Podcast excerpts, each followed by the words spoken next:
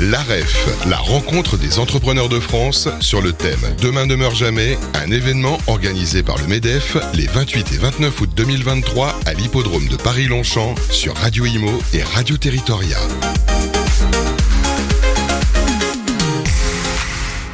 Bienvenue sur Radio Imo et Radio Territoria. Ça y est, c'est la fin de cette seconde journée de la REF, la rencontre des entrepreneurs de France qui s'est déroulée à l'hippodrome Paris-Longchamp, organisée par le MEDEF. Et j'ai le plaisir de recevoir Céline Masse. Bonjour. Bonjour. Vous êtes la présidente d'ONU Femmes France et vous êtes également membre du Haut Conseil à l'égalité. Vous avez débattu tout à l'heure sur euh, la scène du MEDEF, euh, sur justement euh, le droit des femmes, sur l'égalité hommes-femmes. Alors c'est vrai que plusieurs sujets ont été euh, abordés. Alors moi j'ai retenu quand même un, chiffre euh, qui m'a euh, choqué, on va dire, qui m'a assez surprise. C'est que, alors on parlait des, violences encore conjugales, 40% hein. des 25-34 ans pensent que pour se faire respecter dans un couple, on peut voilà, céder à la violence. Oui, absolument. C'est un chiffre, je vous, je partage, un très très choquant. C'est un chiffre d'un rapport du Haut Conseil à l'égalité de l'année dernière, et donc ça montre bien à quel point euh, la l'égalité et euh, la lutte contre les violences n'est pas dans la culture et que le sexisme est profondément enraciné dans la culture. Donc on doit beaucoup travailler à faire en sorte que les mentalités évoluent par l'éducation, par la formation, par la sensibilisation. Il y a plein de moyens, mais en tout cas c'est un sujet clé pour que les choses changent. Après, c'est vrai qu'il y, a beaucoup de communication qui, a été fait, qui, qui, ont été faites autour euh, justement des violences faites aux femmes, notamment avec un numéro qui a été mis en place. Euh, il y a des services. C'est vrai que bon, les, forces de police sont un peu plus réactives. Euh, et ça, ça se traduit pas sur les, les chiffres justement. Pas encore. Hein. On a euh, beaucoup de féminicides. Hein. L'an dernier, on était à 122, si je ne m'abuse, et cette année, on est euh, dans la même trajectoire. Donc, oui, il y a des choses qui sont faites. Vous avez raison. La formation des, de la police, euh, l'amélioration de la rapidité de la réponse judiciaire aussi, c'est très important. La sensibilisation du grand public, mais ça n'est pas assez parce que c'est profondément enraciné dans le monde. Hein. Une femme sur trois dans le monde a été victime de violences, qu'elle soit viol, féminicide ou simplement agression dans la rue, ce qui est déjà très grave. Et donc, on doit beaucoup, beaucoup travailler, être tenace et puis euh, dialoguer et aussi, je trouve, euh, être créatif dans la manière dont on va euh, dialoguer avec les nouvelles générations et travailler avec les hommes aussi. C'est très important que les hommes soient sensibilisés à cette question autant que les femmes c'est peut-être plus les hommes aussi qu'il faut euh, sensibiliser, parce que souvent, bon, bah, on va le dire, hein, les, auteurs de ces violences, ce sont des hommes. Sur les, violences faites aux femmes, effectivement, ce sont les hommes.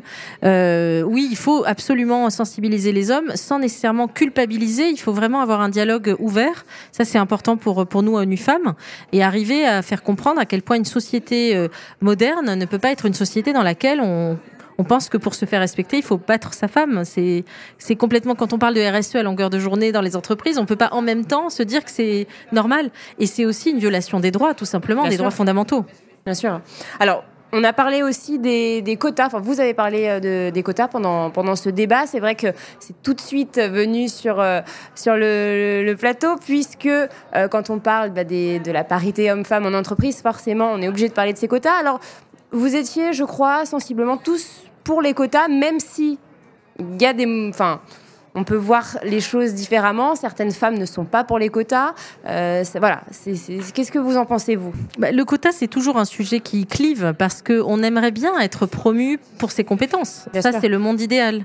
Or, le monde idéal n'existe pas. Donc, on a besoin de quotas. Donc, c'est philosophiquement ce que je dis souvent questionnant, mais c'est efficacement euh, pragmatique. On a besoin d'être pragmatique. Et depuis que la France a mis des quotas, que ce soit dans le secteur politique ou dans le secteur économique, avec les lois Copé-Zimmermann, Ericsson, Conseil d'administration et autres, ça a bougé.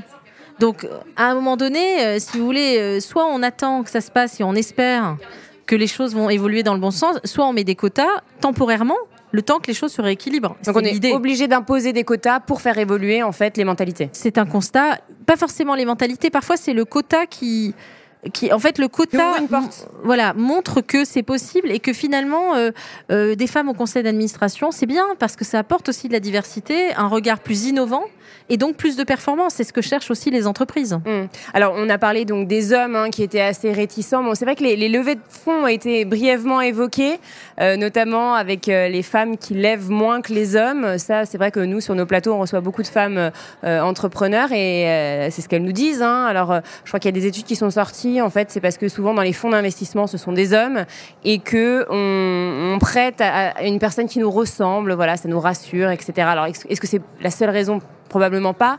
Mais en tout cas, voilà, les femmes lèvent moins.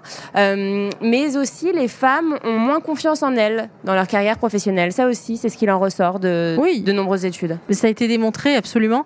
Après, moi, je, je pense que là-dessus, il faut être assez vigilant. Un point, c'est pas culpabiliser les femmes en leur disant, vous n'avez pas confiance en vous, c'est pas bien, vous comprenez, vous devriez le faire. Non, c'est les accompagner, créer des environnements de confiance collectifs dans lesquels elles peuvent se former. Parce que la confiance, personne n'a confiance en soi à 100%. La confiance, c'est quoi? C'est l'accumulation d'expériences positives. Vous le faites une fois, ça marche. Et bien la deuxième fois, ça marchera, etc. aider les femmes à se lancer et surtout ne pas les culpabiliser parce qu'elles n'ont pas confiance. C'est pour des raisons très culturelles qui sont des biais que l'on a enracinés. Donc c'est difficile du jour au lendemain de se réveiller, de se dire ah je suis perclus de confiance, je vais conquérir le monde. C'est pas comme ça que ça se passe. C'est un processus d'apprentissage et comme tout processus, ça prend du temps et ça demande des, des alliés.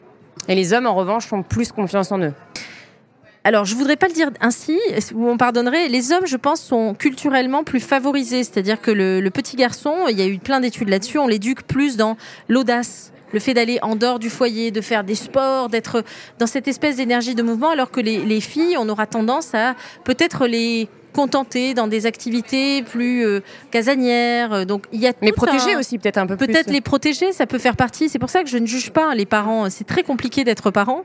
Je pense que ce qui est important, c'est d'en avoir conscience. C'est le premier pas. Et à travers cette prise de conscience, après, de proposer des actions euh, adaptées. Vous parlez des parents, justement, ça c'est un autre facteur hein, de discrimination dans les entreprises. les femmes enfantes, c'est elles qui tombent enceintes. Forcément, ça peut faire peur à certains euh, patron, ça peut euh, aussi euh, faire peur à certaines femmes qui se disent bah tiens, je vais mettre ma carrière de côté. C'est vrai que l'équilibre n'est pas forcément facile, évident à trouver. ça aussi, c'est une lutte constante.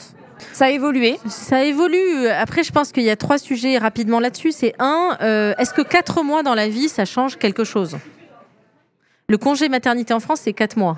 Oui, mais alors, Donc, il y a les, les, 3-4 mois avant où on peut être alité, où la grossesse se passe pas forcément bien. Oui, alors évidemment, vous avez raison, il y a ces cas-là, ils sont quand même présents. Mais, mais admettons, admettons que vous êtes alité, vous allez vous arrêter un an. Est-ce qu'un an dans la vie devrait injustement euh, bannir quelqu'un d'un système d'émulation, de, etc. Non.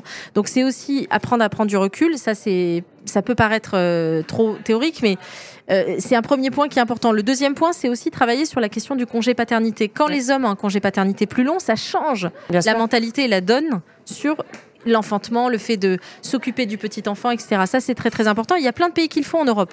Ouais. Donc ça, c'est important. Il y a la Suède qui a été pris pour exemple. La Suède, il y en a, il y en a plein d'autres. Hein. Euh, de, de, de, de, congé parental. Voilà, c'est ça. À, à, se, répartir. à se répartir entre le papa et la maman. Exactement. Donc après, ça devient une affaire d'équilibre, de comment chacun veut gérer ça. Et après, donc ça, c'est un point important. Et je pense qu'il y a un dernier point, c'est qu'est-ce que les entreprises mettent en place aussi pour euh, accompagner les salariés, que ce soit des hommes ou des femmes, dans leur vie professionnelle. C'est vrai que les réunions aujourd'hui, on en parle souvent très tardive le soir. Est-ce qu'on est vraiment productif à 19h30 On peut l'être, mais est-ce que c'est nécessaire, indispensable? Non. On peut être hyper efficace avec des journées plus resserrées comme dans certains pays. Donc, vous voyez, en fait, les solutions, elles existent. Et ce que, nous, on pense à ONU Femmes, c'est que tout ça, c'est documenté depuis des décennies. Donc, ça résiste parce qu'il y a ces sujets culturels très très puissants. Euh, il y a un patriarcat qui est à l'œuvre et donc on peut trouver des solutions ensemble et j'espère qu'on va y arriver dans les années à venir. Est-ce que les États-Unis sont plus avancés que nous sur ce sujet? C'est vrai que dans les entreprises américaines, euh, les congés paternité sont beaucoup plus longs. Oui. Les alors, c'est compliqué de vous répondre parce que sur le congé paternité, pourquoi pas, mais après, sur le plafond de verre, euh, ça, peut se discuter, même si, euh, a priori, le plafond de verre en Amérique est un peu plus élevé. Après, il y a aussi beaucoup de sexisme aux États-Unis hein, dans les entreprises. C'est pas la un peu moins parce que les, femmes attaquent plus facilement. Alors c'est une société qui est plus judiciarisée. Donc aux États-Unis, on fait souvent cette l'anecdote de l'ascenseur en disant regarde ses pieds. C'est une anecdote qui est assez euh, quand même euh, euh, intéressante parce qu'elle traduit cette idée que s'il se passe quelque chose qui est inapproprié, très vite on peut passer en procès. Euh, mais n'oublions pas quand même que les États-Unis sont un pays où les droits sexuels et reproductifs sont en ce moment même euh, compliqués. Donc, vous voyez, ce qu'il ce faut se dire pour ne pas avoir de stéréotypes, c'est que dans tous les pays du monde, il y a des sujets qui sont plutôt avancés et d'autres, au contraire, qui sont en recul et en régression. Donc, on doit continuer partout. En tout cas, c'est ça. Le, le, le, le, fin mot de l'histoire, c'est que c'est une lutte constante pour tous les pays. Un engagement constant, oui. Et un engagement constant euh, pour les femmes. Euh, un site internet peut-être pour euh, ONU Femmes France? Bien sûr, on a notre site euh, onufemmes.fr. Allez voir, il y a plein d'informations, des levées de fonds, des initiatives. Vous êtes les bienvenus. Voilà, ben merci infiniment Céline Masse pour cette interview. Et je vous dis à très bientôt sur Radio Imo. L'AREF, la rencontre des entrepreneurs de France sur le thème Demain ne meurt jamais, un événement organisé par le MEDEF les 28 et 29 août 2023 à l'hippodrome de Paris-Longchamp sur Radio Imo et Radio Territoria.